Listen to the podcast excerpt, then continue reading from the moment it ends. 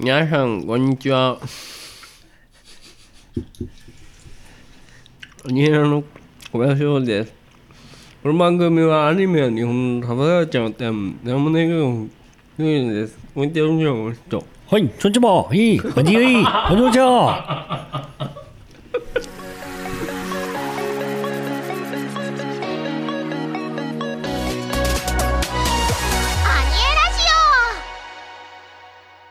はいというわけで気を取り直して誰なんだよっていうね、えーまああのテストでやってたんですけど、ちょっと面白いんでこのまま使いたいと思います。そうですね、せっかくなんで。はい、アニエラジオ第55話ということでね、55ですよ。うん。55、55回、えー今週も張り切っていってみたいと思います。よろしくお願いします。お願いします。オあかり気になりますはい、というわけで今週のあかり気になりますのテーマは、うん。えー先月からスタートしました僕の、えー冠番組 冠コーナー、で、え。ー VTuber 振り返り。ね、えー先月というかね放送回の前の月の、えー VTuber 業界に起こった出来事を振り返っていこうというね。お僕が独断と偏見でまとめたニュースを お振り返っていきたいと思うんですけれども、えー実はですね今4月20日なんですね。そうですね、今日は。なので、えーっとまあ、10日ほどちょっと残してはいるんですけれども、うん。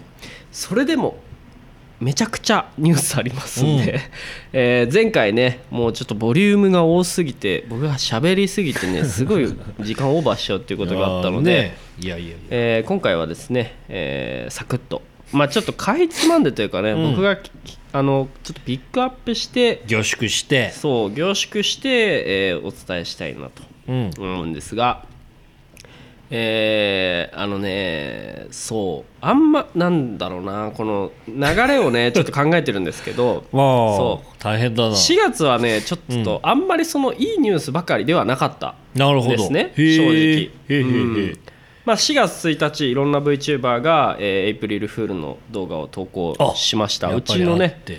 安野あかりちゃんもあのちょっとよくわかんない動画を作って 作ってたんで あのもしよかったらねお。皆さん見ていただければなと思うんですけれども、えーなんか社長が異世界ハーレムアニメにはまりすぎてあの予算を全部使うっていうね 謎の内容だったんですけれどもあのコメントでですね社長の扱いが雑っていうコメントがありましたいや本当に言ってあげてほしいですよね。はい、というわけで、えーまあ、それは置いといてですね4月は、まあ、あんまりいいニュースだけではなかったなと。思うのでちょっと先にねそっちをやって楽しいニュースをはい。言っていきたいと思うんですけれども、はいえー4月はですねゲーム部プロジェクトという、まあ、ゲーム配信とかゲーム実況みたいな。そうゲーム実況の、まあ、本当に上手い人たち4 4人組なんですけど、女の子は2人と男の子2人の、え4人組のプロジェクトがゲームプロジェクトっていうのがありまして、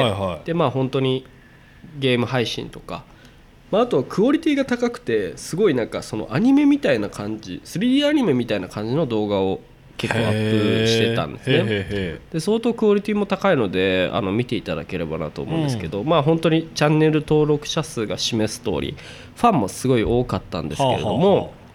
えー実はちょっと、まあ、またちょっとメタ的な話になるんですけど、まあ、中の人がですね、ーうん。えー、ツイッターで、まあ、労働環境についてですねちょっとこう、まあ、本当にひどい扱いを受けているという、まあ、内部告発じゃないですけど、はいはいはい。声明を出したと。おううん、例えばねもう本当に毎日ぐらいの勢いで配信あの投稿してるんですけど、うんまあ、結構24時間ゲームとかねゲーム実況とかやってるわけですよ。すごい。うんまあ見見栄え上からするとこう結構ね楽しくやってる風に見えるけどうんやっぱり内部ではねこうちゃんと休めていなかったりですとかですよね。4時間しか睡眠が取れてなかったりとかあそのくせこうちょっとねこうバカにされるというかまあちょっとこうコ的な扱いをされていたみたいな。増罪の扱いを受けたと。はい、というところで、まあ、もうやめるみたいなええことをこう言って結構それがまあ話題になってしまったんですけれども4月は。う。はい。まあ、運営側がですね全面的に非を認めてですね、えー労働環境の改善に努めていくと、いいじゃないですか。まあ、そういった、えー形で、まあ、一通りですね4月の10 19日かな？あ15日か。うん。にえっ、とまあねこれからあの頑張ってきますみたいな形でこう活動をね19日から再開したいと思いますみたいなほ感じでそのメンバーもねこうやりますみたいな感じにはまとまったんでまあよかったかなと思うんですけどまあちょっとここはね取り扱っといた方がいいなと。VTuber、まあ、楽しい感じでやってますけどやっぱりこうねなかなかケアが難しかったりとかこういう運営とのねいざこざっていうのもこれからまた増えていっちゃうのかなという気もするのでまあ僕もね運営なんでそこら辺はちょっと気をつけながらうん。こうねケアを忘れずにというかみんなでこう楽しくねやっていけるのがいいのかなというふうに思ってます。というのが一つ大きなまあここはちょっと取り扱っておかないといけないだろうというニュースでございました。そしてですね、えーもうここからは楽しいニュースが続きますのはい。で皆さんトーンをアップしていきたいと思いますけれども、皆さんあのタレントの桑野信義さん知ってますか？クワモンだクワモン、はい、クワモンはご存知ですよね。もちろん。えーなんとですね4月12日タレントのクワモンが VTuber デビュー。えー、マジで？スポンジノブが動画投稿を開始ということです、ね、名前やばいじゃん。めなんだって？今名前なんだって？スポンジノブ。完全にもうパクリ パクリっていうか一文字しか本当に面白いですよね。やばいよね。本当に面白い。もうなんかツイッターアカウントを Twitter 2月に新設し新て。か設して始めたんですよね。それ結構面白かったクオリティがねめちゃくちゃやばいですよね。うんなんか本当に面白くってでそこからトントン拍子にですよ。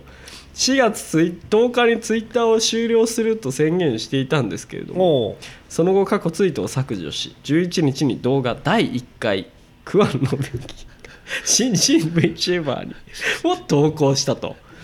えツイッターのアカウント名もですねスポンジノブかっこ公式に変更されているということで、うやばいでしょ。えー何が面白いかというとですねこれスポンジあの VTuber のほとんどは 2D3D モデルが使用されてるんですけれども、ね。えースポンジノブはですね黄色いスポンジにフェルトのサングラスを着用した手作りある やばい。外見になってるんですよえ実写やんっていう、だよね。やばいなもう。はい。動画ではスポンジノブを右手に持った桑野さんがたまごっちのゲーム実況を行って。もうひっちゃかめっちゃかだよね。しかしたまごっち自体の開封に手間取ったり説明書も文字が小さすぎて読めなかったりとハプニングが続きます最終的に2人とも画面から消え説明書はちゃんと読もうの言葉を最後に動画は終了。あまりにあまりのシュールで斬新な内容に大きな話題を読んでいます。いやそれはやばいね。こんなん勝てないでしょ。無理だね。いやこんなん勝てないでしょ。もし皆さんねスポーツノブで多分検索すると出てくると思いますんで。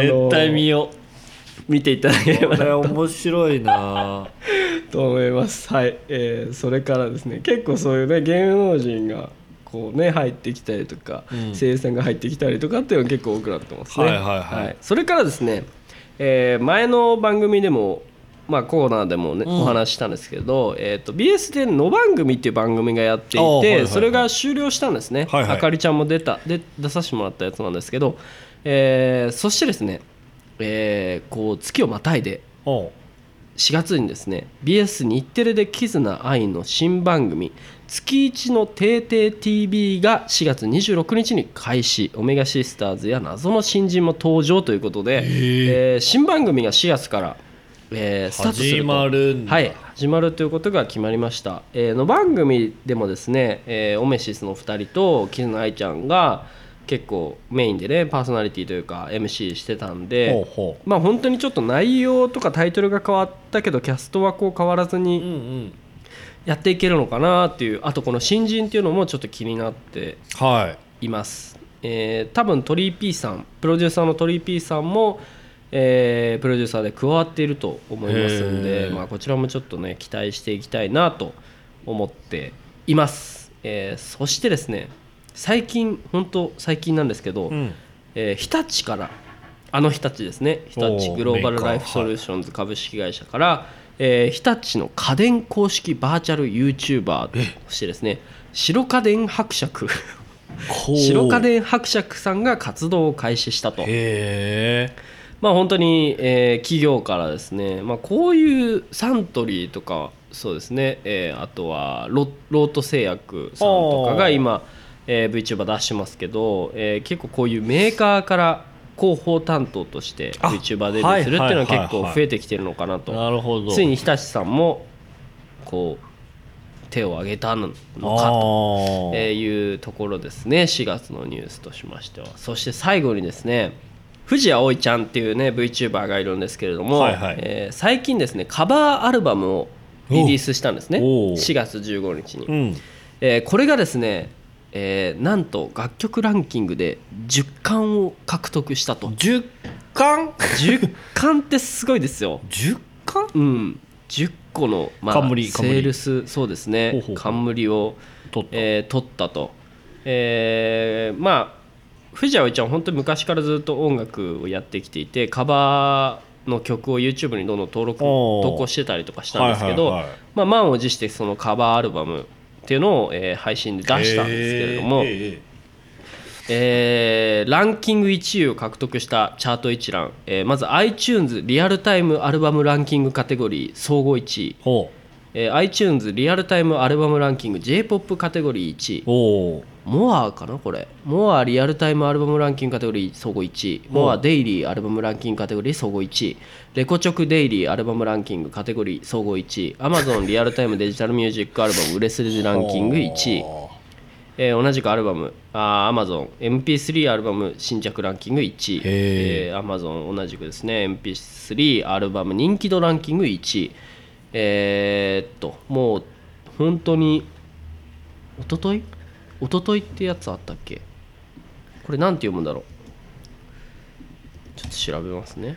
もう DHC のお客一昨日です様ね一昨日満足度1位みたいなのばっかり。いや本当そうですよ、本当そうですよ、えー、一一昨日昨日デイリーアルバムセールスランキングカテゴリー総合1位、えー、ウィークリーアルバムセールスランキングカテゴリー総合1位とか。もう1位軒並み取っちゃってるんですよ。すげえ10 10巻。だ、うん。はあ。バツバツに売れたと、えー僕も当然僕も買ってますけど、はいはいはい。僕はあの VTuber の楽曲出たら全無限回収してるんで 全部買ってますけどやべえ。っ、とすごくいいです本え当に。うん。葵ちゃん本当に歌うまいんですよ。でちゃんとそのなんていうんですかね歌い方をその曲に合わせて表現を変えてくる子なんであの本当にいいんであのぜひ皆さん聴いていただければなと思いますというわけで、えー VTuber 今回結構うまくまとまったんじゃない？僕。そうですね。はい。あの4月のね。4月の VTuber ニュース振り返りでした。ありがとうございました、あに